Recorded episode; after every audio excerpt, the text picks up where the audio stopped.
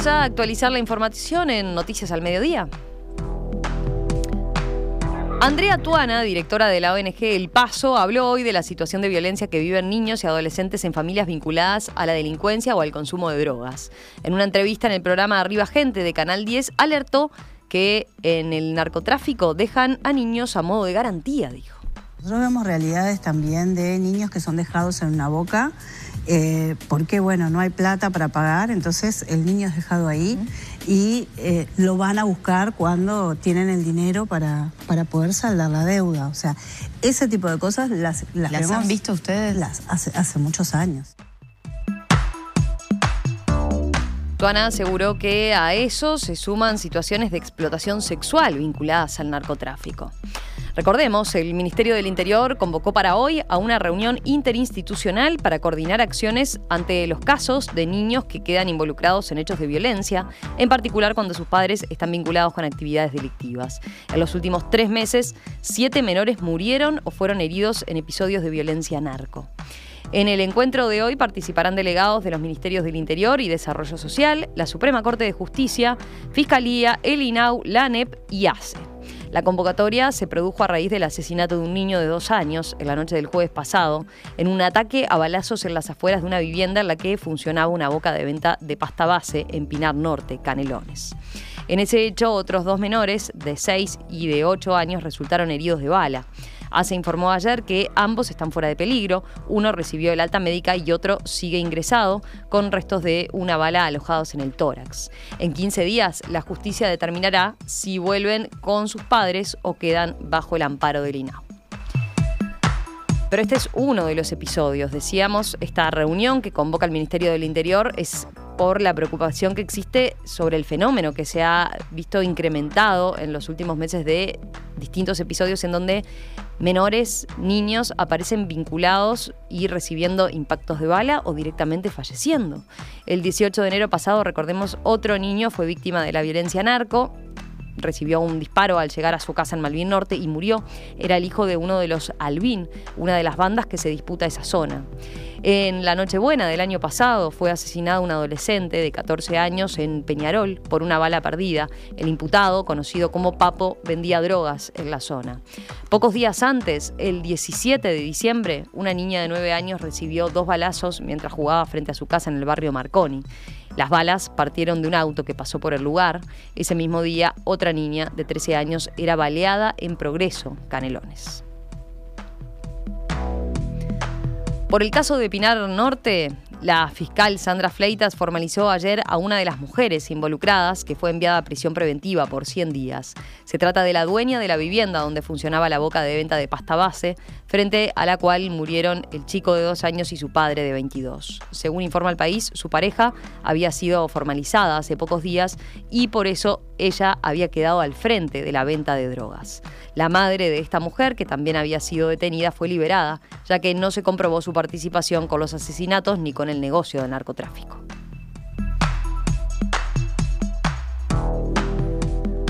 Las ventas del rubro comercio cayeron nuevamente en el último trimestre del año pasado. En este caso, el descenso fue de 1.4% en relación a igual periodo de 2022. La relativa buena noticia es que ese escenario de caída es de menor magnitud, dijo la economista Ana Laura Fernández de la Cámara de Comercio, que es quien realiza el estudio. En todo 2023, la caída del sector comercio fue de 2% en relación a 2022. Para este año, la gremial proyecta un crecimiento teniendo en cuenta que ya disminuyeron las compras de uruguayos en Argentina por la diferencia cambiaria. El Ministerio de Turismo y la Intendencia de Colonia presentaron el llamado a interesados para la compra de edificios donde de un edificio donde funcionó el Hotel Casino de Carmelo, que incluye la concesión de una licencia para operar la sala de juegos de azar por 20 años y el llamado incluye como tal la venta de dos padrones, que son y que pertenecen al Ministerio de Turismo y a los que se ubica el hotel y además la concesión de la explotación de juegos de azar por 20 años renovables por el mismo periodo. La enajenación está condicionada a la construcción, culminación y puesta en funcionamiento de un hotel 5 estrellas, mientras que la licencia del casino implica el pago de un canon anual compuesto por un porcentaje de los ingresos brutos. El ministro Tabaré Viera valoró el potencial y el desarrollo de esa zona del departamento de Colonia como destino turístico.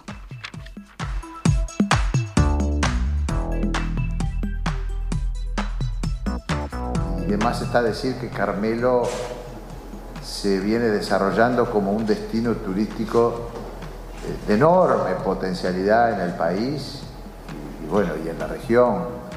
Este, ya es de por sí un destino que, está muy desarrollado y seguramente por su ubicación geográfica, por sus bondades naturales, eh, por sus propios productos, por la infraestructura que crece, está llamado a ser este, evidentemente uno de los principales destinos turísticos del país.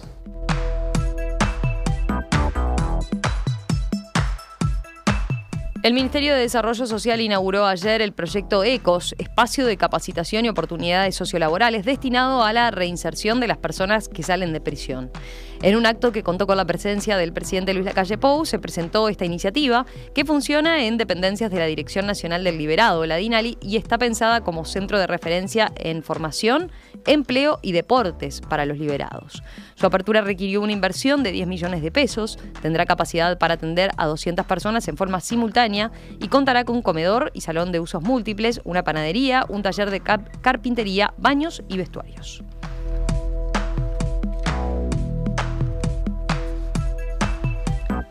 El Ministerio de Transporte y Obras Públicas informó que mañana, miércoles 28 de febrero, se realizarán cortes intermitentes en Ruta 5. Según detalló la cartera, las intermitencias tendrán una duración de 5 minutos en el horario de 9 a 13 horas en el kilómetro 95 de la Ruta 5 en el arroyo Juncal, en el departamento de Florida, y esto es debido a los trabajos de montajes de vigas para la construcción del nuevo puente. La Secretaría de Estado exhorta a tomar las precauciones del caso, estimando los posibles tiempos de demoras asociados a los viajes o tomar alternativas directamente por otras vías de circulación.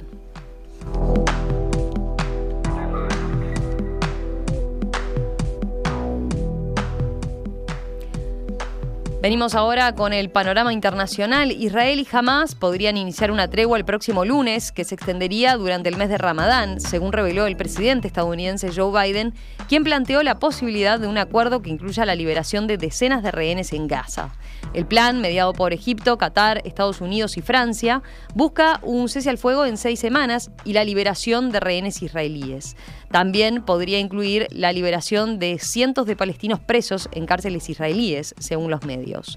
Mi esperanza es que tengamos un alto al fuego para el próximo lunes, dijo Biden a periodistas durante un viaje a Nueva York al ser consultado sobre cuándo comenzaría una tregua. Estamos cerca, no estamos ahí todavía, afirmó. Posteriormente aseguró que está al alcance un acuerdo en principio para una tregua que se extendería durante el mes sagrado musulmán, que comenzaría el 10 u 11 de marzo. Por su parte, el portavoz del Ministerio de Relaciones Exteriores de Qatar afirmó que están abogando para lograr una tregua antes del Ramadán y que están esperanzados, aunque no necesariamente optimistas, de lograr un anuncio hoy o el miércoles.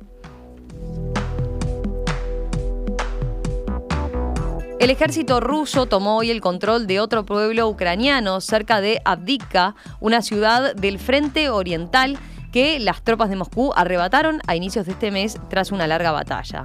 Un portavoz del ejército ucraniano confirmó que las tropas de su país se retiraron de los pequeños pueblos de Sieverne y Stepovo el vocero afirmó que se liberaron encarnizados combates durante la noche y que los rusos sufrieron de todas formas grandes pérdidas. El ministro ruso, el ministerio ruso afirmó también que sus tropas destruyeron en esta misma zona un tanque del ejército ucraniano.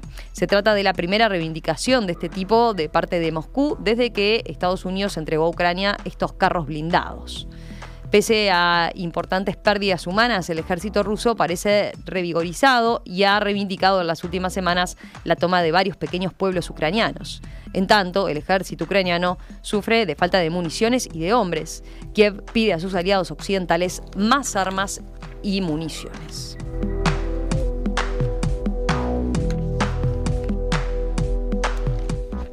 Y en América Latina, el gobierno de Colombia y el Ejército de Liberación Nacional anunciaron ayer su compromiso para continuar con el buen desarrollo del proceso de paz, días después de que la guerrilla declarara el congelamiento de las negociaciones. En un comunicado conjunto, las partes informaron que se continuará con las actividades previstas en los acuerdos y que el nuevo ciclo de conversaciones se hará una evaluación de las gestiones y compromisos. Está previsto que el séptimo ciclo de negociaciones tenga lugar en Venezuela en el mes de abril.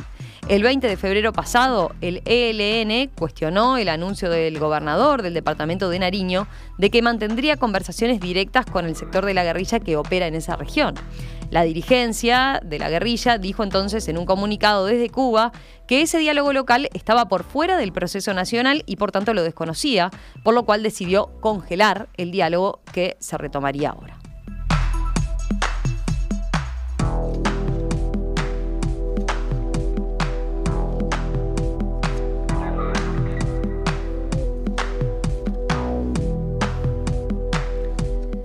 En materia de deportes, la mesa ejecutiva de Primera División dio a conocer ayer los detalles de la tercera fecha del torneo Apertura, que comenzará este viernes. Ese día abrirán Cerro y Progreso en el Estadio Luis Trócoli, mientras que Miramar será local ante Cerro Largo en el Estadio Palermo.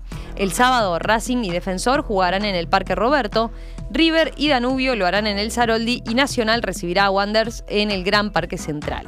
La fecha se cerrará el domingo con Phoenix Boston River en el Palermo y también tendrá lugar Liverpool contra Deportivo Maldonado en Belvedere y Rambla ante Peñarol en el Estadio Centenario.